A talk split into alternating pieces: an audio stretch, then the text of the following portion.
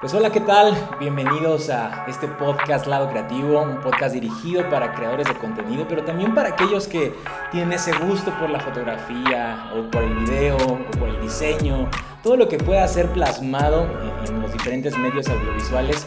Así que hoy estoy con un invitadazo de lujo, en lo personal estoy muy emocionado de poder tener aquí a mi querido Andrés Torres, mejor conocido como el Peluche Torres.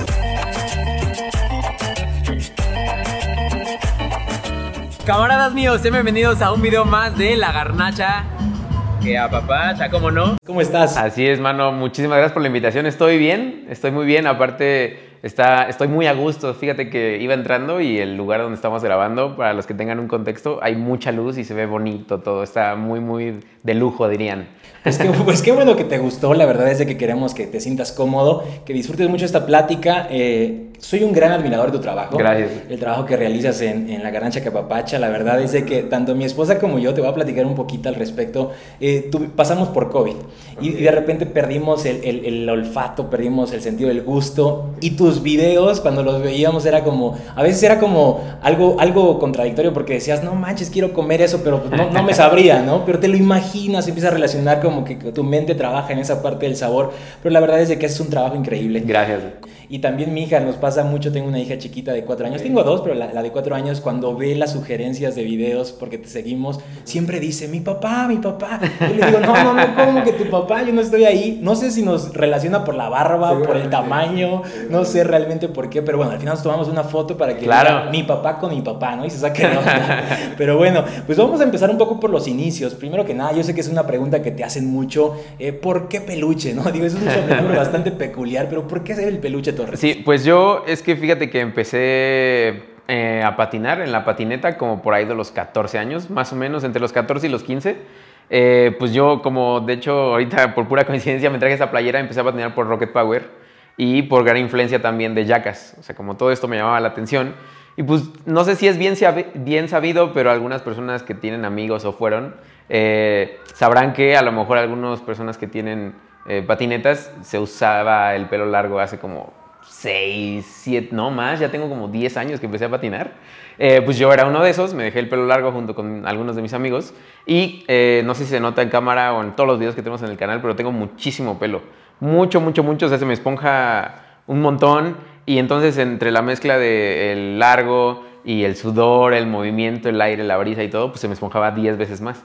Y pues desde ahí como en el círculo social en el que estábamos nuestros, eh, bueno, todas las personas que patinábamos, uno de ellos, eh, saludos a Snoopy si es que está viendo esto, pero él me puso el apodo porque un día llegó y me dijo, es que tú siempre pareces peluche, güey, siempre tienes el pelo bien esponjado y desde ahí se me quedó. O sea, echando cuentas, eh, tengo 27 años, no, ya tengo 12 años con el apodo. O sea, a veces hay hay ocasiones en las que me siento mucho más cómodo que me llamen por mi apodo que por mi nombre.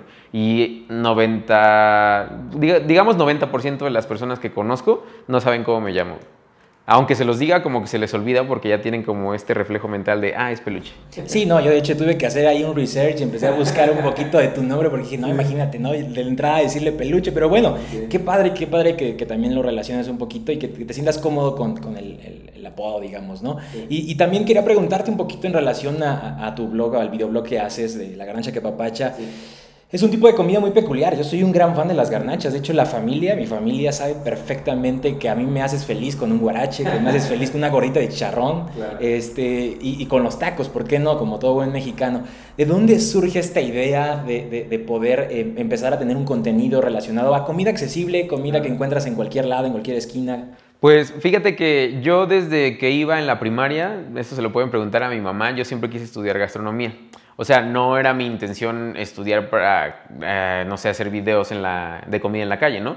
Pero es como un pequeño contexto que me gustaría mencionar, puesto que eh, esto como que hizo crecer mi interés por la comida desde muy pequeño y hubo un punto en el que no pude estudiarlo porque eh, la carrera es muy cara, por lo menos aquí en la Ciudad de México es sumamente cara. Entonces, entre las colegiaturas, el material y todo eso, mi mamá me propuso que cuando acabara la preparatoria o la universidad, mejor me metiera como a un eh, diplomado, por así decirlo, de comida y ya pues si me gustaba, pues a lo mejor ya podíamos costear entre las dos personas, bueno, entre la, mi familia y yo, una carrera.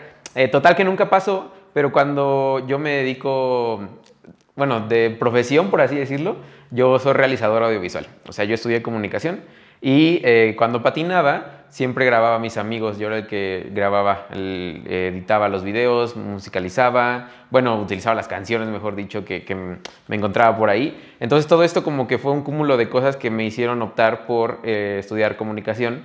Y cuando estudié y salí de la carrera, eh, mi primer trabajo fue en una revista, mi primer trabajo formal, porque estuve haciendo, pues digamos que Ah, se me fue lo que le dicen al servicio social y como trabajos a lo mejor de interno o becario. Pero el primer trabajo formal que tuve fue en una revista que se llama Time Out México. En esa revista, por pura casualidad, yo hacía música y hacía comida. Entonces yo iba, digamos, a un lugar de hamburguesas y grababa video para las plataformas digitales de la página de Time Out o iba a tal lugar y tomaba fotos y esas se subían en los artículos que a lo mejor una persona escribía. Total que pues fui metiéndome, me empezó ahí a gustar más como esta parte, digamos, informal de la comida, que junto con mi grupo de amigos cuando patinaba también ya lo tenía. O sea, como que pues en ese momento eres estudiante, no, no te dan mucho dinero tus papás. hambre, dice. Ajá, sí, claro. Entonces siempre buscábamos la forma pues más divertida y la que fuera también más asequible para poder comprar cosas chidas, pero que también fueran sabrosas, ¿no? Entonces, gracias a ahí, también mi papá fue una gran influencia, o sea, luego nos llevaba a mi familia, a mi mamá, a mi hermana y a mí como a varios lugares. Digamos que no, no podría decir que es un experto como tal, pero sí metió como un poquito la espina de, ah, mira, aquí están esos tacos y acá está esta cosa, ¿no? Entonces yo creo que esa mezcla de tres cosas eh, llegaron en el momento, perdón, se fueron haciendo y en el momento indicado, cuando salí de Time Out México, que duré como un año y medio, algo así, eh, fue intermitente, porque antes en ese lapso me fui a Corea del Sur, eh, regresé y cuando acabé Time Out me metí a, bueno, me aceptaron en una empresa que se llama Cultura Colectiva. En esta empresa fue donde ya conté como todo este cúmulo que te, te dije, que es pues, mi pasión por la comida en la calle, con mis amigos, con mi familia y el trasfondo profesional que ya tenía en Timeout. Entonces me pusieron en la parte de equipo de video, pero yo era el encargado de comida. Es decir, todos los, eh, nosotros los llamábamos videoartículos, que eran estos videos que se viralizaban mucho en cuadrito, que tenían como un texto abajo y pasaban imágenes que a lo mejor pues no iban relacionadas al 100% con el texto, pero era pues una, un estándar que ya se tenía y que se creó creo que en España por medio de una plataforma que se llama Playground. Entonces, eh, toda la parte de comida yo la hacía, ¿no? Digamos, llegaba algún tema que era, no sé, la comida huichol, ¿no? Entonces, ah, pues me ponía a investigar, hacía una investigación, realizaba mi guion, no sé, no me acuerdo cuántas cuartillas eran, creo que era como una y media, y después ya eh, lo editaba, etcétera. Para no hacerte el cuento largo, porque creo que me estoy extendiendo, hubo un, hubo un momento en el que nosotros, nuestra plataforma principal en ese momento era Facebook. Facebook empezó a solicitar creación de material original a todos los, medios y páginas en ese momento de México. Y eh, pues nos dijeron, ¿saben qué? Eh, aquí está el equipo, vayan a, grabar, o bueno, mejor dicho, no fue así, sino que hagan como pues una lluvia de ideas para ver qué formatos pueden sacar. Y dentro de estos formatos que funcionaron había dos, uno que se llamaba, uy, Ay, no recuerdo, no me odien equipo, no me acuerdo cómo se llamaba el otro, pero era como un diccionario mexicano, por así decirlo. Y el otro era eh, gastronomía callejera, que fue como se llamó al principio. Entonces, toda esta... Sí, mezcla de experiencias. sí, sí, esta mezcla de experiencias hizo que eh, llegara a un punto, ahí sí te lo voy a resumir mucho, en el que ya no me sentía cómodo yo estando en la empresa haciendo, trabajando para alguien más. Y dije, o sea, neta, todo el trabajo lo hacíamos tres personas. O sea, Jimena, Héctor, Laila y yo. Éramos cuatro personas y yo dije, es que esto yo lo vengo haciendo en mis freelance, entonces yo lo puedo hacer solito. Me salí y pues lo único que sí traté de apostar fue que eh, le pedí a alguien que me ayudara con la cámara, porque pues en mi cabeza era, yo me quiero concentrar como en la parte expresiva, como todo el... el presentador. Ajá, exactamente. Y la otra persona directamente en la cámara, a pesar de que yo sé usar, usar cámara, yo tenía una cámara porque pues hacía eh, after movies de conciertos, iba a grabar a restaurantes, todo lo que salía como de trabajos chiquitos así de chambas, o cuando me tocaba grabar un casting y tenías que llevar equipo y todo esto, pues yo lo tenía. Entonces, a partir de ahí, eh, tengo ya dos años y unos cuatro meses con el canal, pero pues fue cuando me salí, hice la garnacha capapacha, la registré y ya, pues de ahí fue que empecé a sacar todos los videos. Antes, un dato interesante, no sé si lo he contado antes, Pero antes de que saliera el primer video, yo ya tenía como seis videos grabados porque me da, me da ansiedad el hecho de, de quedarme sin material. O sea, yo tengo como un colchón de seis videos. O sea, ahorita yo tengo eh, hasta octubre. O sea, yo, ahorita tengo material hasta octubre. Sí, sí, de hecho he sabido que muchos de los creadores de contenido dirigido a YouTube tienen que preparar su colchón, ¿no? O sea, porque de repente te puede pasar cualquier cosa y, y, la constancia pues genera resultados, ¿no? La audiencia la mantienes viva pues si estás publicando cada semana o cada tercer día, dependiendo un poco ahí el gusto de cada uno, pero sí, sí entiendo perfectamente lo que me comentas. Oye, modo de risa, fíjate que estoy investigando sobre ti, un poco de tu perfil y a ver si encontrar una biografía o algo. y me pareció sumamente chistoso que en Google encuentras preguntas dirigidas a ti. Ah, sí, Que seguramente hacen mil personas como yo. pero, por ejemplo, más o menos para que se den cuenta la audiencia de, qué es lo que pregunta la gente. Primero es cómo se llama el peluche Torres. Esa es la primera que me brincó, ¿no? Luego, ¿cuánto cobra? Me imagino ah, que la gente de cuánto cobra por ir a mi, a mi negocio. Y la otra es cuánto mide esa ¿Cuánto mide? Sí, e, esa es la que siempre. o sea, cuando pongo. Es que a veces, perdón por la interrupción, pero es bien chistoso porque luego tengo que monitorear justo, o sea, como el canal. Y a veces para no entrar a YouTube lo que hago es Google y ahí pongo Peluche Torres y me redirige al canal, pero me aparecen estas sugerencias de cuánto mide, cuánto cobra y se me hace bien chistoso. Sí, sí, sí, sin duda. A mí también me pareció muy chistoso y dije, lo tengo que mencionar porque pues obviamente lo que la gente, la gente cuestiona y pregunta cómo te ve, ¿no?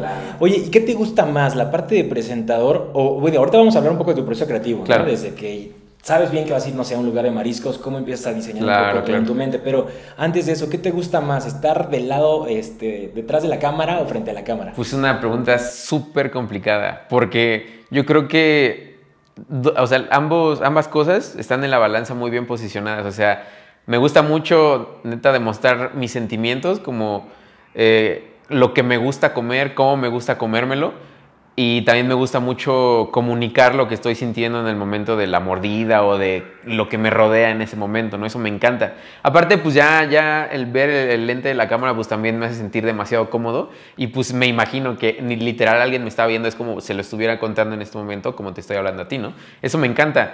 Pero la parte técnica, o sea, por lo mismo de que yo siempre me he enamorado del cine y como el aspecto audiovisual, etcétera, pues moverle la cámara, checar todos los parámetros, que todo esté bien. La verdad es que también eso es algo que creo que me, no sé si a veces me quita más que me aporta, es que trato de ser un poco perfeccionista en mi trabajo.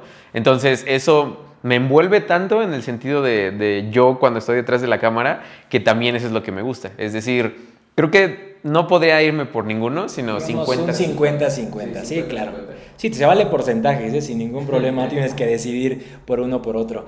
Oye, hablamos un poquito del proceso creativo. Eh, me surgen varias dudas, porque obviamente yo me dedico también a crear contenido audiovisual, este, y más relacionado a la parte de video. Pensemos desde que, no sé, te contacta alguien y te dice, ¿sabes qué? Para empezar, ahorita te voy a hacer también esta pregunta. Primero, mejor hago esta pregunta. ¿Cómo es la dinámica? ¿Los negocios te buscan o tú vas directamente al negocio y dices, pues aquí grabo? Pues es de las dos. La mayor parte de las veces de los videos yo voy a los locales. Porque eh, siempre que le pido comentarios a la gente en los videos cuando recomendaciones, haz de cuenta que hago como una lista de lo que yo conozco ya, de lo que me comentaron, haz de cuenta que, ah, eh, la señora A me puso, tienes que ir al lugar 1. Y ese lugar 1 ya lo había escuchado, ya he ido yo a comer o veo que siempre lo recomiendan, entonces voy haciendo como mi lista. Pero la mayor parte es de lugares que yo voy antes o ya he ido en, pues en un proceso de mínimo, digo, máximo 10 años. O sea, hay un video, eh, ¿cuál fue? Que así fui, en el video me causó mucha impresión porque tenía como ocho años que no había ido, pero yo estaba seguro que esos, esos tacos eran muy buenos. Los eh, tacos Manolo en la Narvarte. O sea, yo esos tacos iba mucho en la prepa. Bueno, no mucho, pero sí iba dos que tres veces porque esa zona pues era de fiesta y así. Entonces me acuerdo que yo iba en ese momento no me causaba tanta impresión a lo mejor los tacos porque no estaba tan bien desarrollado mi, mi gusto. no, mi gusto por la comida más que el paladar. Y esa vez que volví dije, no recuerdo esto, o sea, me voló totalmente la cabeza. Entonces es esa parte. Eh, el proceso como tal es, yo voy, digamos, un lugar nuevo al que nunca he ido, siempre, el, digamos, el 99% de las veces yo tengo que ir al lugar para poder, pues no sonar como payaso, ni mamón, ni nada, pero siento que es una responsabilidad crítica que tengo para poder recomendarle a alguien algo que por lo menos a mí me gusta. Cabe destacar, yo no soy ningún eh, profesional, no soy, o sea, yo solo soy alguien que le gusta comer y que me gusta mucho compartir tanto experiencias de comida, sí, pero como otras cosas, o sea, eh, puede ser de patinetas, de lo que sea. Entonces, eso sí lo quiero dejar bien claro, no soy ningún experto, solo me gusta comer. Soy experto en comer, eso sí, y como bastante. Creo que eso es un punto a favor. Tienes, el trabajo perfecto, ¿eh? el trabajo soñado para los que nos gusta meterle el diente. Oye, y entonces, ¿cuál es tu proceso creativo? Ahora sí ya entremos un poquito más en materia. Por ejemplo, no sé, yo tengo un negocio de mariscos, tú vas a ir, este, desde ese momento ya empiezas tú, me imagino, que, a tener como un poquito el desarrollo creativo, y decir, ah, voy a buscar tal platillo, ese saber colorido, ¿cómo es eso? Sí, pues digamos, yo llego, a veces voy solo, a veces voy acompañado, pero digamos que como el 90% de las veces voy acompañado, también para que la otra persona que tiene un paladar eh, a lo mejor muy similar o a lo mejor muy diferente me pueda dar retroalimentación. Entonces vamos, y siempre le pregunto a la persona tratando de que... Ah, se ha vuelto un poco más difícil porque ya me reconoce más la gente, pero siempre pregunto, ¿qué es lo que más te piden? Ah, pues tráeme eso.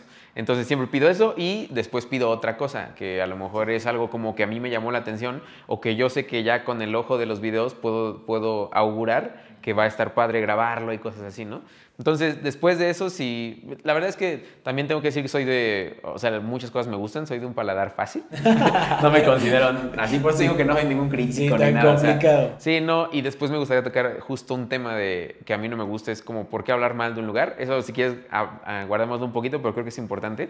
Eh, pero a partir de ahí ya es como, mm, está bien, me gustó, creo que vale totalmente la pena. La otra persona igual me dijo, sí, ¿sabes qué? Hazlo. Bueno, o sea, confío en que también eh, es, un, es un lugar que, que, funcionaría, lo que sea. Y después ya me acerco con las personas y les digo, oye, soy eh, Andrés Torres, me presento, tengo un canal de YouTube, etc.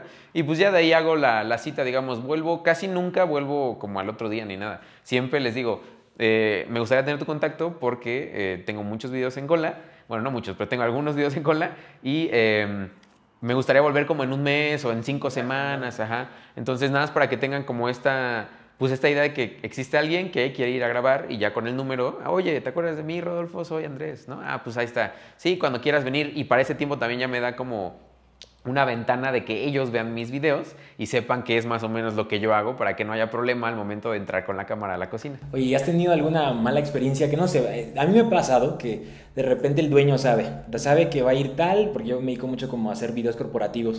Entonces de repente el dueño sabe, súper sabe, este, va a decirle a la gente que, que voy a ir, a los empleados, y llego y nadie sabe. ¿No? Y de repente es como de, no manches, no manches, pues es que ya habíamos acordado y es como de, no, nunca nos dijeron, no limpiaron, no está el lugar este, espectacular para poder eh, filmar o tomar. Este, entonces, en ese sentido, ¿has tenido alguna mala experiencia que llegas y tú quién eres o qué es aquí o no? no nunca nos eh, pues, nada. Solo he tenido dos malas experiencias y digamos que no son malas experiencias, bueno, una sí, una sí fue una mala experiencia. La otra... Eh, en ninguno de los dos lugares a los que fui a grabar me conocían, cosa que es totalmente válido. No conocían, eh, en, sí lo que pude percibir es que no conocían mucho cómo funcionaba el sistema digital de videos, ¿no? O sea, eran personas adultas que pues tengo esta idea, eh, espero no estarme confundiendo, pero tengo esta idea de que a lo mejor para ellos la televisión sigue siendo como el medio más grande y entonces te ven a ti y yo que me veo, me veo bebé igual, ese día me acuerdo que no tenía tan larga la barba y me veía todavía más bebé entonces era como, híjole, no, es que, ¿para qué, ¿de qué escuela viene? ¿no? Y es como, no, tenemos esto y esto. Y me dijo, no, la verdad no, voy a pasar, ¿no? Ese fue un lugar de caldos de, de pollo que se veía riquísimo, o sea, neta, sí, ese sí me dolió. Y el otro fue un lugar de gorditas.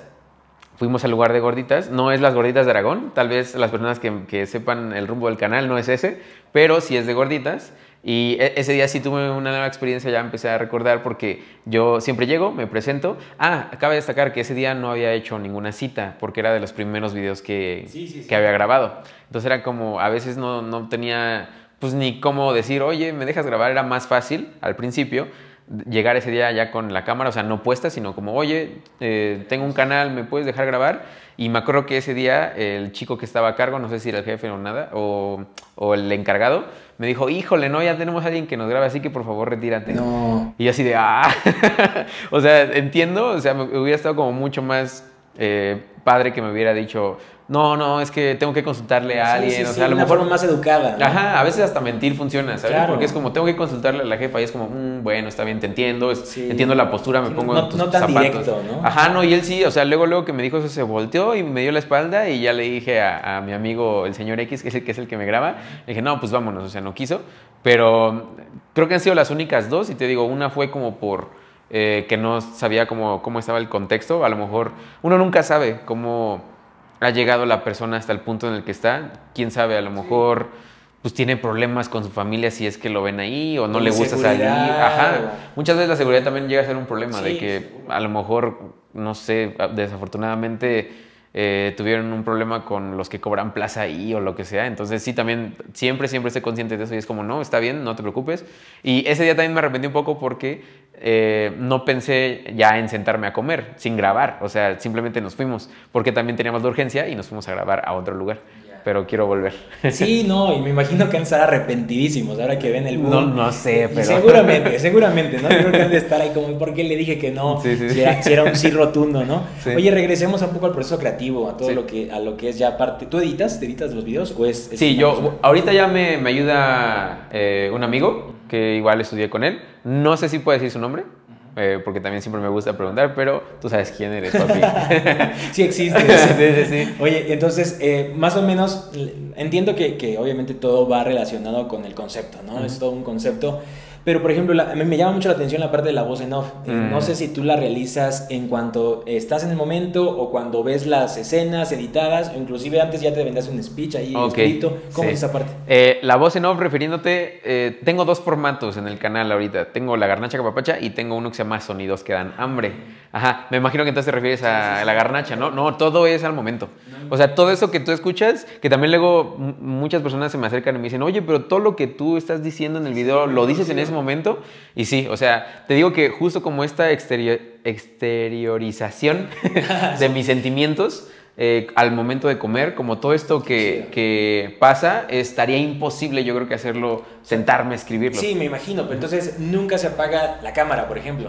Eh, pues hay cortes, obviamente, pero sí... Lo vas soltando tú ahí. Exacto. Aunque no esté grabando algo, ¿no? Exactamente, sí. Y a veces ha pasado, bueno, sí, muchas veces, más que a veces. Muchas veces le digo al señor X, córrele porque tengo una idea ahorita en la cabeza y se me va a ir. Entonces ya corre y ya es como bla, bla, bla, bla, bla, bla.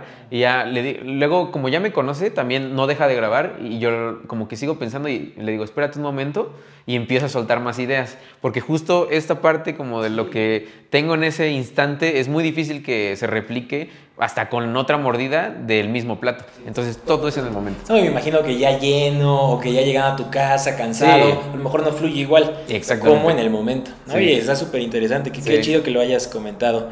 Este, ¿Qué equipo utilizan más o menos una cámara, un estabilizador? ¿Qué es lo que llevan normalmente a los lugares? Eh, pues tratamos de hacerlo muy simple, simple entre comillas, porque eh, te digo que tanto el señor X como yo estamos muy metidos como en esta parte audiovisual eh, y utilizamos solo un, un estabilizador de hombro, conocido como shoulder rig, así pero muy sencillo. Realmente es el que te pone acá.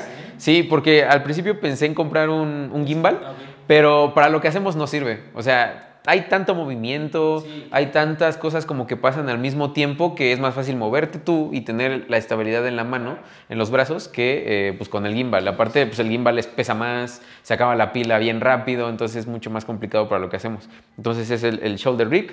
eh, una cámara, yo utilizo Panasonic Lumix, es, Sí, sí. para mí es lo que más me gusta. Sí, está muy chida. Eh, Lumix GH5S. sí, sí, sí.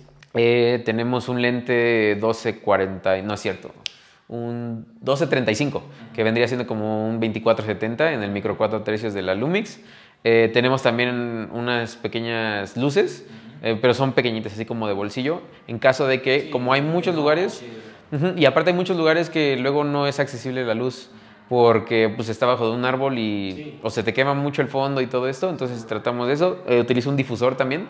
Bueno, eso apenas lo empecé a utilizar porque la luz luego era muy dura y se veían mucho así sombras duras y a veces a mí personalmente no me gustaba. Entonces compré como un... ah, Oye, sí, no. eh, que quiero decirles a todo el público que estamos en la Ciudad de México. Y entonces, pues es imposible poder eh, exteriorizar más que estemos en un estudio. Pero bueno, el formato es que podamos conversar en un depa. Sí, perdón por parar, pero es que me pareció chistoso. sí. Eh, bueno, la cosa es, eh, me compré como un plastiquillo ahí que uso como difusor. No es un difusor como tal, pero aliviana mucho cuando estamos echando luz porque se ve ya mucho más natural, como si fuera un foco así como los que ponen en los, en los lugares. Y de audio tengo este micrófono, tengo un Rode Wireless Go. Eh, con un lavalier. Yo sí le pongo lavalier porque no me gusta tanto que se vea así. Entonces es lo que utilizo y creo que ya. O sea, realmente es lo único que necesitamos. Solo uso un lente eh, que es de apertura continua, entonces también hace que entre la luz siempre en cualquier, con, cualquier zoom. Entonces es eso, la luz, el micrófono y pues nuestra mochilita que siempre nos llevamos ahí. Y el talento, ¿no? sí, tanto el señor X como... Y, y, el hambre, ¿no? Sí, también, sí. También, porque imagínate, ¿no? Oye, me, me queda, me, me, surge también la pregunta porque a mí me ha tocado también momentos donde tengo que llevar equipo, ¿no? Y donde de repente la inseguridad, pues es, ah, también está el rojo vivo, ¿no? Y ya he visto los lugares que de repente vas, sí. conozco la ciudad y de repente digo, no, ma, ¿cómo se metió ahí? O cómo salió. La pregunta no es cómo entró, cómo salió. Este, no sé, ¿no te genera un poco de problema de repente la gente se te queda viendo? No sé, como esta parte de inseguridad. Sí, al principio sí era difícil. O sea, yo creo que también fue lo que más me daba miedo al principio porque pues al principio no tenía como esta seguridad de que esto fuera a jalar. Entonces, mi equipo que iba para el canal era el mismo que me hacía ganar dinero fuera del canal. Entonces decía, es que si me asaltan algo, voy a tener que meterle otra vez inversión y pues eso va a tardarme como medio año, o sea, no sé cuánto tiempo, pero eh, eh, era muy cuidadoso. Ahorita ya la verdad, eh, tengo mucho, confío mucho en la gente en el sentido de que saben que estamos realizando un trabajo y que también si tú vas con la vibra temerosa, es mucho más fácil que te pues alguien te vea y diga, mira, ese güey está ahí como, o sea, como que está grabando.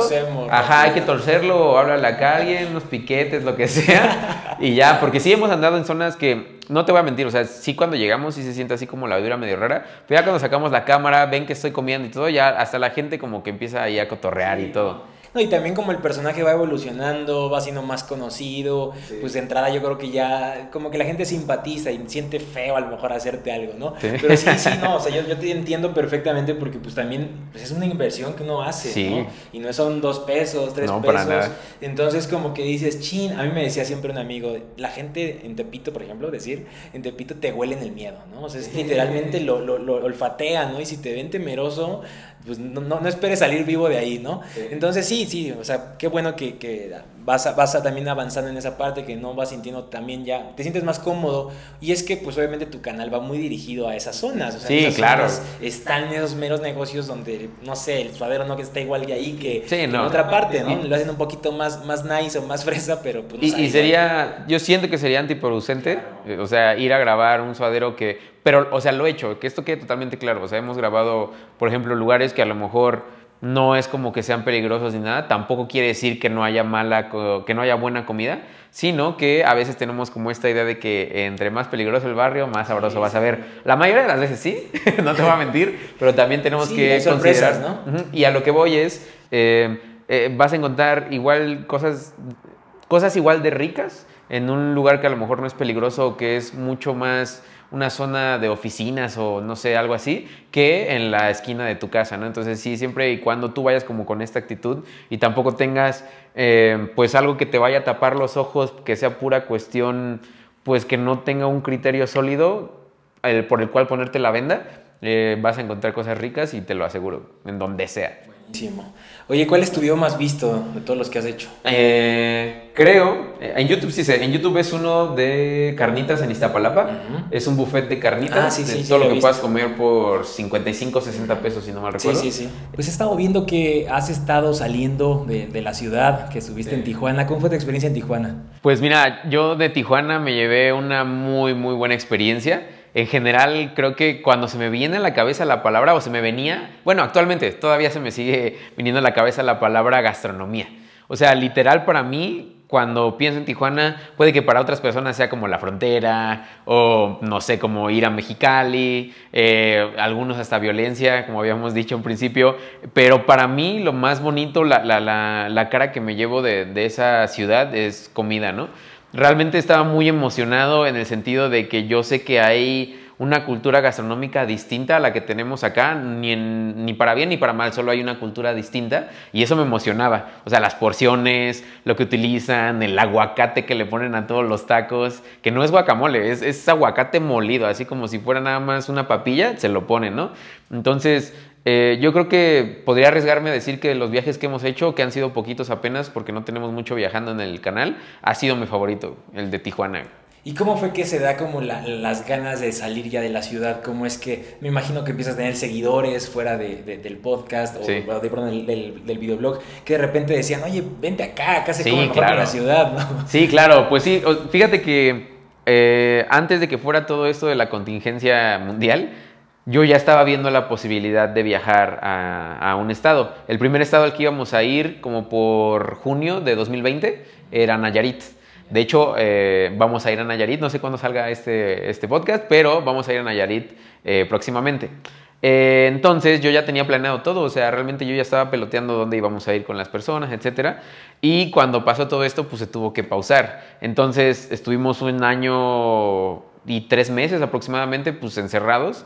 Bueno, no encerrados como tal, sino que hubo un rato que estuvimos encerrados y después ya grabar, pero otra vez aquí en la ciudad, pues por cuestiones de seguridad, para no contagiarnos y todo esto, ¿no? Entonces, realmente el hecho de empezar a viajar fue más, sí por parte de la comunidad del canal, que la mayoría es de la Ciudad de México, pero también es este pensamiento a futuro que tengo que es llevarle más contenido a personas de otros estados. O sea, realmente creo que hay mucho por descubrir y también hay mucho por, por enorgullecer a las personas. Eso me encanta. O sea, que cuando la gente te muestra su comida, sea del estado que sea, sea de la colonia que sea, y lo ve plasmado en un video, puta, se siente súper, súper orgullosa y eso a mí me genera una emoción bien, bien grande, o sea, como en mi sentir, porque realmente creo que esa es como una de las razones más importantes por las que sigo haciendo eh, pues, los videos, ¿no? Sí, está padre crecer como profesionalmente, está padre crecer con tu equipo, está padre hacer cosas que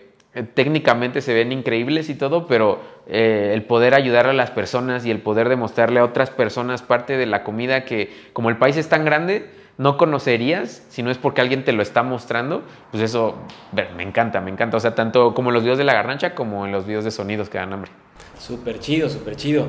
Eh, también vi que estuviste en Nueva York. Eh, cuéntame un poco de tu experiencia, digo. Es, es, es, un poquito complicado cuando viajas, pues saber que vas a tener como las facilidades, porque es gente diferente, es un lenguaje diferente, que aunque vi que en algunos restaurantes hablan en español. Sí, claro. Este, pero ¿cómo fue tu experiencia y por qué Nueva York? Eh, pues la experiencia fue muy buena. O sea, ahorita ya están teniendo como pues a lo mejor este proceso de socialización un poco más avanzado porque ya están más vacunados allá y todo esto. Entonces, eh, yo eh, fui por cosas de trabajo en diciembre de, pues, del año que acaba de pasar y quería grabar. Entonces no pude porque no se podía comer en los lugares, solo era comida a domicilio y pues la comida a domicilio no te sabe igual, no se ve igual, no es la misma experiencia, ¿no? Entonces ahora fue una, una experiencia mucho más chida porque ya se podía comer en muchos lugares. Eh, ellos están muy acostumbrados, creo que en general en Estados Unidos están muy acostumbrados a las cámaras ya, a ver a un, pues un pelele ahí con su cámara grabándose y todo. Entonces el hecho de, eh, obviamente yo también preguntaba en los lugares, así como de, oye, eh, tengo un canal, ¿puedo grabar? Sí, adelante. O sea, ellos ya ni siquiera preguntaban, era así como, sí, o sea, tú oye, solo apunta. Vi, que en uno fue complicado en la parte de la cocina. Ah, claro. las hamburguesas, ¿no? Y, fíjate que complicado también, soné como muy, a lo mejor muy, pues sí, como muy fuerte en el sentido porque eh, no fue complicado, sino que simplemente por el lugar al que fui a grabar, que es Five Guys, cinco, los cinco amigos, eh, bueno, las cinco personas, eh, como es una cadena como tal, pues ya tienen como otros límites, ¿no? Entonces yo le pregunté de hecho al encargado y me dijo, mira, puedes grabar de aquí para atrás, ¿no? Pero no te puedo pasar. Entonces le dije, ah, sin problemas, pero si no tienen ningún inconveniente que salga o que salgan ustedes, ¿no? adelante tú graba. Eh, sí lo, hice sonar como un poco más grande de lo que era. Sí, no, no, y, y, seguramente pues digo, eh, no pasa, o sea, digo, pasa también seguido que cuando son cadenas, cuando son franquicias, pues sí de repente es como, hey, esto no lo puede ver mi competencia. Sí, también, sí, sí, Es un poquito como, yo lo entendí por ahí, ¿no? Pero digo, ¿y, quién te acompañó esta, esta vez? Ah, pues justo el señor X no tiene visa. Oigan, un tache el señor ah, X, sí, se va a perder más viajes. Sí, ya le dije, desafortunadamente ahorita está como medio complicado sacar las, las citas, te tienes que ir creo que a Tijuana y a Monterrey nada más, ¿no? entonces no pudo ir él y me acompañó mi novia. Entonces todo lo que vieron eh, en el video lo grabó mi novia. O sea, todo lo grabó ella. Eh, ella no pareciera que, que, no estuvo el señor X. Sí, ¿eh? de, de, hecho me, me, o sea, me hizo sentir muy bien porque justo ella tenía, estaba un poco nerviosa, ¿no? Así de que es que, o sea, a mí ponme todo en automático. Y le, o sea, hay ciertas tomas que sí están en automático, hay ciertas que yo le tuve que balancear sí, sí, para, que, ajá, para que no hubiera problema, pero le dije, mira, tampoco te preocupes tanto. Eh, mi intención, de hecho, no era ir a grabar un video, o sea, realmente vimos la oportunidad de irnos a vacunar, entonces agarramos un vuelo así como de 3.500 pesos ida y vuelta. Y yo tengo un amigo muy, muy amigo que vive allá y le dije, ¿me dejas quedar? O sea, literal solo voy a vacunarme y me regreso. Porque con esto de los viajes, pues eh, yo tenía que Te tener... Un buen. Bueno, no tenía, ¿no? Pero afortunadamente eh, soy muy consciente de que es un privilegio, pero tenía la oportunidad de, ir, entonces me fui, aproveché y le dije a mi novia, oye, Val, se llama Val, le dije, Val, eh, ¿me puedes ayudar a grabar un video? No quiero que nos quedemos tres horas en un lugar, como usualmente lo hacemos, es algo que a lo mejor mucha gente siempre tiene duda. Nos tardamos como entre dos, dos horas y media y tres horas grabando en un lugar de la Garnacha Capapache. Pero le dije, literal, somos, solo vamos 15 minutos y si te quieres quedar, pues nos quedamos y no vamos a otras cosas, ¿no? Y me ayudó, lo hizo súper bien, o sea, realmente, eh, como ella tiene una noción de lo que es una cámara, que es grabar y todo, pues obviamente se rifó y pues realmente salió un video como si fuera de señor X. Yo creo que muchas personas a lo mejor pensaron que sí, era él, no, pero no, no, fue mal. Estuvo súper bien, ¿no? Felicidades, felicidades novia. Hizo un gran trabajo. Y no, no, no, no resentiste tanto la, la pérdida, la esencia de, del que siempre te apoya, que a lo mejor a lo mejor está preocupada y dice, chime, ahora ya la novia me va, me va a sí. banquear, ¿no? Pues justo no, no sé, no le pregunté al señor X, pero sí se... De hecho, mi amigo que me edita. Él sí me dijo, o sea, está chido, se rifó y todo, pero la verdad es que sí extrañé un poco los movimientos sí, de él. Claro, no, ya toda la experiencia. Sí, y como el ritmo que tiene claro, para grabar, sí. como todo lo que a lo mejor... Sí, es un feeling, es un feeling que, Exacto, que se logra desde el presentador y también tú, eh, como el que estás eh, con la cámara, pues tienes también que ir cachando lo que está queriendo transmitir, en este Exacto. caso el presentador, que eres tú. Oye, y por ejemplo, eh, voy a entrar un poquito, porque ya estamos prácticamente este, cerrando un poco este podcast, pero me interesa mucho platicar contigo esto. O sea, tú ves esto como una profesión, lo ves como un hobby, lo ves como algo momentáneo, solo estás viviendo el momento. Lo digo mucho porque, digo, tú y yo somos de una generación parecida, yo tengo 30 años, okay. que seguramente nuestros papás nos decían la clásica frase de papelito manda, ¿no? O sea, ¿cuánto odiaba yo ese término? Porque era estudia y, y, y como si estudiar te garantizara tener trabajo. Sí, claro. Como si estudiar te garantizara ser bueno en lo que haces y amar lo que haces, ¿no? O sea, realmente creo que es muy complicado encontrar en nuestra generación personas que eh, de forma vocativa eligen su, su, su, carrera, o sea, que sí de verdad dicen, me apasiona esto, quiero dedicarle toda mi vida a esto. Son pocos los amigos que yo tengo que dicen, me encanta mi trabajo. Sí. Entonces, obviamente, esa gente, pues muchas veces ve nuestro contexto, ve nuestra forma de trabajar y dicen, ah, eso es un hobby, ¿no? Como diciendo, eso no, no te puede, no puedes vivir bien de eso. Seguramente, sí. tarde que temprano vas a tener que entrar de Godín, porque eso no te da seguridad, no te da estabilidad, no tienes seguros eh, o el gasto de seguros o esa parte que te apoyan sí. este, cuando te enfermas, etcétera.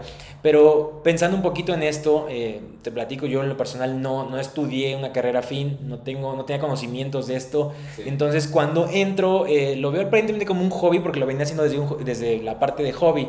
Este, me gustaba mucho la música, pero esto lo hacía como de hobby. Y me empecé a dar cuenta que desde chico yo era el típico que grababa a mi familia. A mí me gustaba grabar las vacaciones, no me gustaba que mi papá grabara. Yo era el que tenía que grabar 7, 8 años ya tenía un acercamiento a las cámaras, pero a veces no me daba cuenta, cosa que ahorita yo como papá sí busco que mis hijas ya tengan, por ejemplo, herramientas para que ellas digan, me quiero, me quiero dedicar al ballet.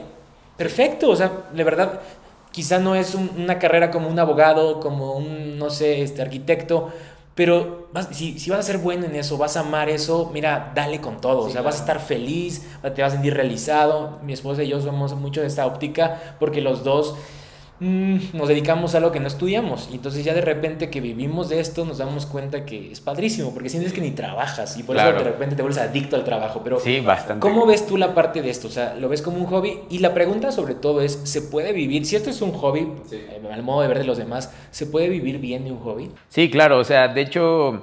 O sea, yo sí lo veo como mi hobby, pero también lo veo como mi trabajo, o sea, como ya un estándar de trabajo, porque pues en mi equipo somos ya tres personas.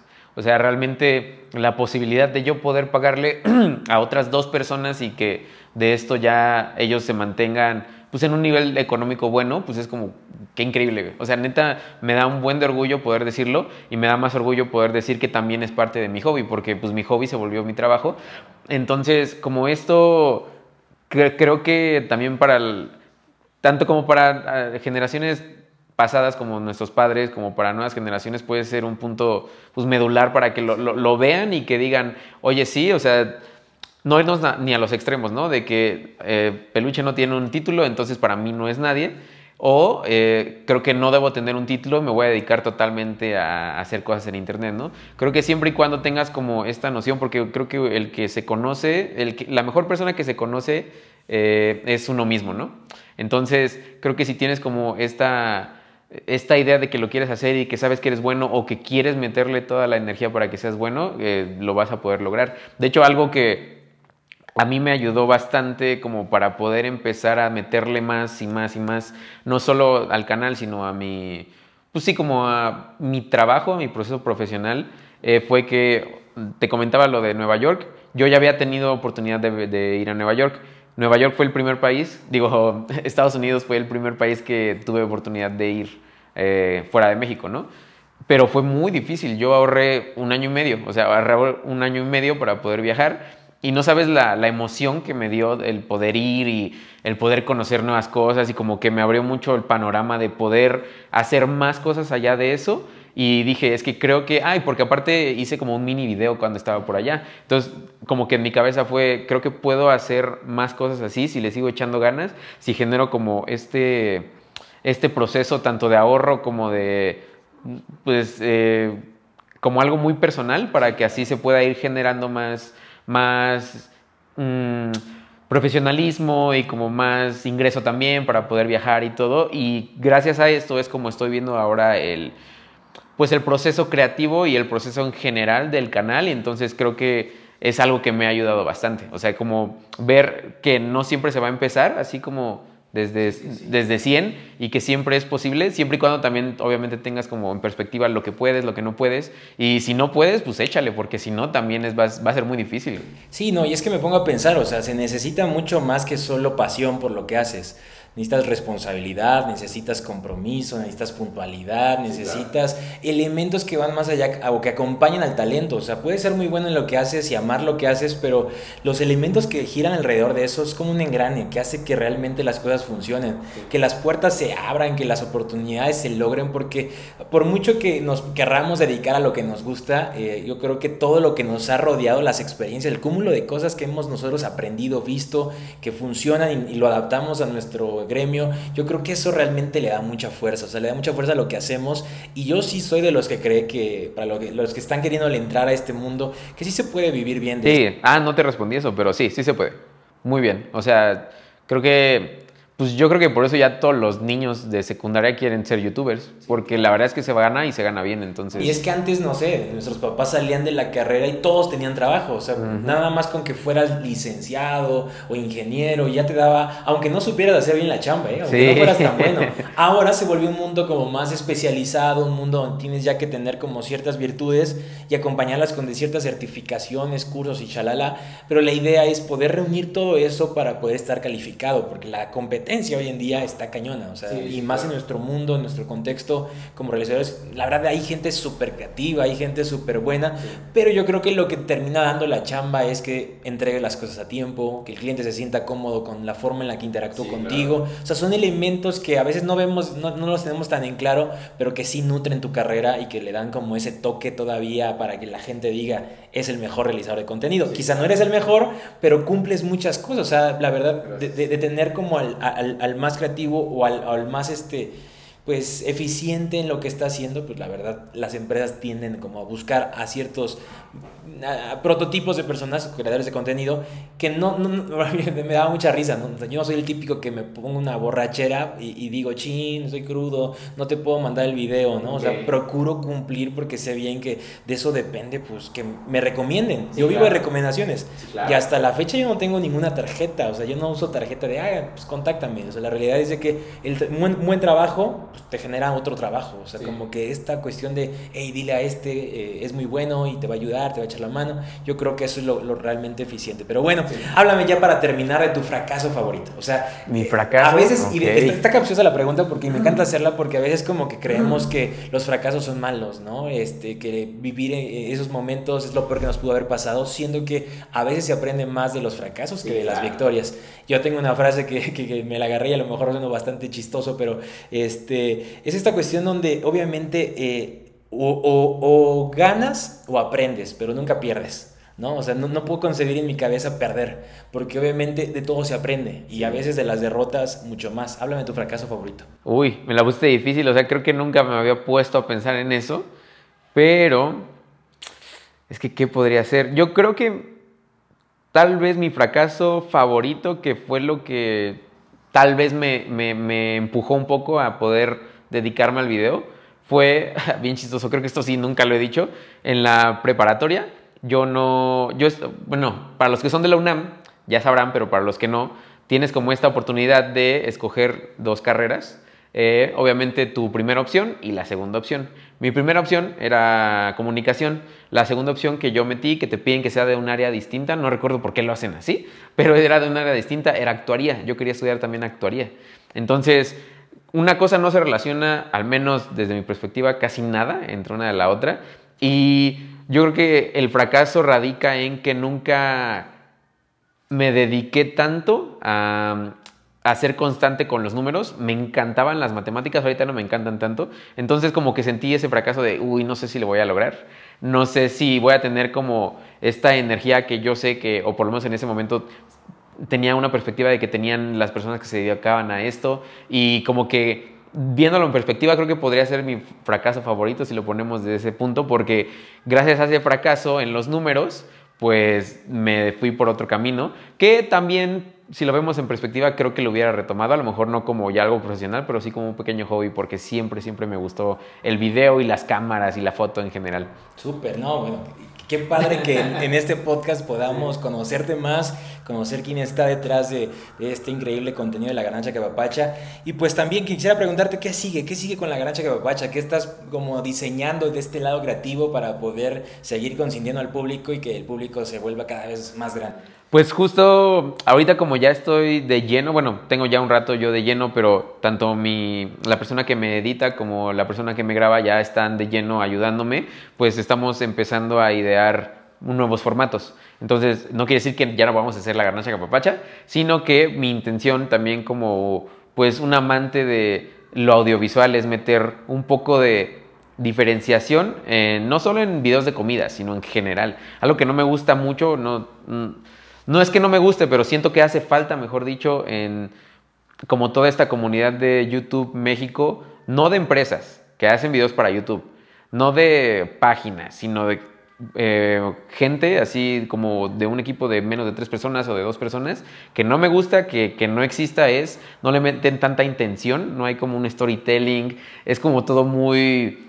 Eh, no, es que no sé cómo describirlo, pero realmente no siento como eh, este esta pasión como por hacer los videos, sino más como de, ah, o sea, es un video que puedo hacer en un día, ¿no? Creo que para mí, los mejores que lo hacen, si me dejas decirlo, para mí los que más me gustan y que veo que lo hacen increíble es Alan por el Mundo, Alan, Estrada y Fede Lobo, este Federico. O sea, para mí ellos sí es como algo que neta, siempre que, que puedo los menciono porque son de los mejores creadores para mí. Digamos, no en lo, en lo técnico que se vea bonito, ni que tengan buen audio, o sea, los dos lo hacen increíble, sí lo tienen, pero no refiriéndome a eso, sino en cuestión de que eh, piensan mucho los videos y no solo graban por grabar. Entonces siento que eso me gustaría también empezarlo a hacer a mí. Oye, pues ya por último, este, pues ¿cómo, cómo pueden hacer los que, la verdad, van a ser poquitos, pero los que no te conozcan, ¿dónde te pueden encontrar? ¿Cómo pueden seguirte? Sí, pues realmente creo que sí, solo tengo Facebook, Instagram. Ah, no, ya me creé un TikTok. Pero en todas las redes estoy como Peluche Torres. Solo en Instagram estoy diferente y estoy Peluche SK8. Porque, como les había comentado, yo patinaba y SK8 en el argot del skate significa skate. O sea, leyéndolo como desde el inglés. Eh, por ahí me pueden encontrar en esas, en esas redes sociales. La verdad es que a veces no subo mucho porque me concentro mucho más en el proceso creativo del canal. Entonces, si ven que no subo, manden un mensaje, sube más cosas, ponte más al tiro. Oye, pues yo te agradezco muchísimo el, que hayas este, aceptado la invitación. La verdad es de que cuando ya eres una persona tan conocida, cuenta verificada, seguramente mi mensaje no tenemos la fortuna de conocernos, seguramente mi mensaje llegó ahí a solicitud de mensajes, pero que la hayas visto, o sea, realmente fue, fue, fue, fue increíble. O sea, yo se lo enseñé a mi esposa y le dije, ¿sabes qué? Hay que darle con todo el podcast porque, este, pues por lo menos vi, vi este lado como humano, vi este lado humilde que aunque pues ya has tocado cierto grado de éxito y has alcanzado diferentes, ya me imagino que la gente se quiere tomar siempre fotos contigo, este, pues nada, o sea, realmente eh, el, el, el, que hayas aceptado, el que me hayas leído, para mí significó mucho. Así que mil gracias por haber estado con nosotros en este podcast del lado creativo. Este, gracias por tomarte el tiempo, por haber este, decidido estar y pues me voy muy feliz o sea, de conocer no solamente eh, el lado este, profesional o el, presentador, sino realmente un lado más humano y que también tiene experiencias muy similares a la mía como creador de contenido y que la verdad también oírte me hace pensar que todos podemos de alguna manera, si, lo hacemos de forma creativa, si, si, de repente innovamos mucho en lo que hacemos, pues podemos alcanzar un éxito, ¿no? Y, no con esto significa pues que te vaya a conocer todo el mundo,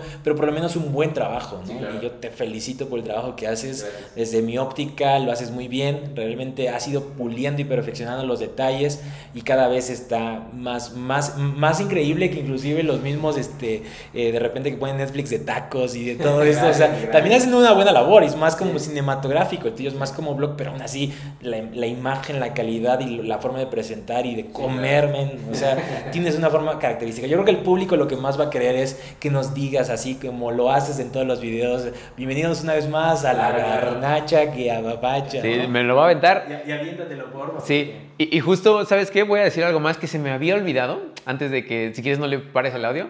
O bueno, no sé, creo que lo tenemos aquí. Bueno, eh, que mencioné por qué no, no subo videos eh, diciendo cosas malas de los ah, lugares. O sea, eso se me hace muy importante también para que la gente entienda como todo esto. Es que nunca sabes cómo puedes afectar a una persona. O sea, siempre hay que tratar de ser lo más empáticos posibles. Y en la, en la comida eh, hay gustos y colores. O sea, a mí algo que me puede gustar puede que a otra persona le parezca lo más asqueroso del mundo, ¿no? Entonces, siempre es bien importante y nunca planeo subir una mala crítica, bueno, mala crítica refiriéndome a que un lugar es malo, porque siento que no es lo correcto, o sea, tampoco se me hace padre tirarle al lugar porque pues a lo mejor y es un negocio que le están poniendo muchas ganas y puede que hay personas que te digo, no, no, no les Y tu comentario puede arruinarles. Sí, no, no sabes hasta, neta no sabes hasta qué punto puedes afectar a una persona por un simple comentario y más con esta responsabilidad que uno ya tiene como llegar a tantas personas no puede ser nada chido, ¿no? Entonces, e, eso es también algo que me pregunta mucho la gente, espero que si están viendo entiendan un poco y que se pongan en el, no solo en mis zapatos, sino en en el lado de las personas que están detrás de esto, es como si yo les dijera, estás escribiendo muy feo, mejora tu letra. Sí, Entonces... No, y lo dijiste, lo dijiste al inicio que pues no eres crítico. Sí, no, que realmente vas, eres de paladar o, o como dijimos, de, de, un gusto fácil. Sí, claro. ¿no? Te gustan muchas cosas, pero pues yo digo que también, o sea, y se nota, o sea, si, si me lo preguntas, sí se nota cuando te gusta más algo que otra cosa. Creo que sí. Sí, sí, sí es de repente como, como, como difícil el público, o sea, el público de repente se mete en detalles de, hey, eso no sabe rico, que sí, lo típico hater que para todo está, ¿no? O sea, solo para este, juzgar, criticar, señalar lo que no le gustó del lugar, pero la verdad tu función es más que solo probar, o sea, no, no, estás como diciendo, este es el mejor, pero bueno, igual, igual y si podríamos también hablar, ¿cuál es tu top 3 de todo lo que has visto hasta el momento? Pues top 3 sin ningún orden, o sea, de lo que más me gusta a mí, yo creo que podrían ser las flautas de aire en Tacubaya. Esas flautas me vuelven loco, están baratas, la salsa está increíble y aparte el lugar mismo es como un viaje al pasado, así de los 80, 70, donde todo es de mosaico. Tienen letreros acá de rótulo mexicano que a lo mejor no es pintado a mano, pero te da como esa vibra, ¿no? Ese es el lugar, eh, uno de los, de los que voy a mencionar. El siguiente yo creo que podrían ser los tacos de cecina de la San Felipe de Jesús. Puesto que eh, también me encanta la cecina, ahí la hacen muy especial, o sea, realmente la técnica que utilizan yo no lo había visto en otros lados. Eh, bueno, vayan a ver, o sea, no, no las quiero decir, pero vayan. Y aparte la zona también es una zona que me gusta porque mi mamá era vecina de ahí. Entonces también ella fue una recomendación que me hizo y fue como de, ah, qué chido, ¿no? Y yo creo que el último podría ser mmm, Sonoloa. porque Sonolá son tacos de asada y yo soy fanático de la comida sonorense. Me encanta, me vuelve loco, así puedo comer carne todos los días. Entonces yo creo que Sonolá, tacos de asada, tacos este, cebosos, eh, sería la última recomendación. Si tienen oportunidad, vayan esos tres pues ya lo saben, así que pues qué, buenas recomendaciones de todo, un experto en comida y vaya que, que, ya ha recorrido muchos lugares y pues bueno, si nos podemos despedir tan solo diciendo sí, claro, claro. Lo, icónico tuyo. Claro que sí amigos, aquí está, miren, para los que estén viendo el video y para los que estén escuchando, imagínense. Yo soy el Peluche Torres, acabamos de estar aquí en el podcast y nos vemos en el próximo de La Garnacha. Que papacha, cómo no. Saludos. Buenísimo, muchas gracias, men. Estuvo increíble. Vemos, gracias, gracias.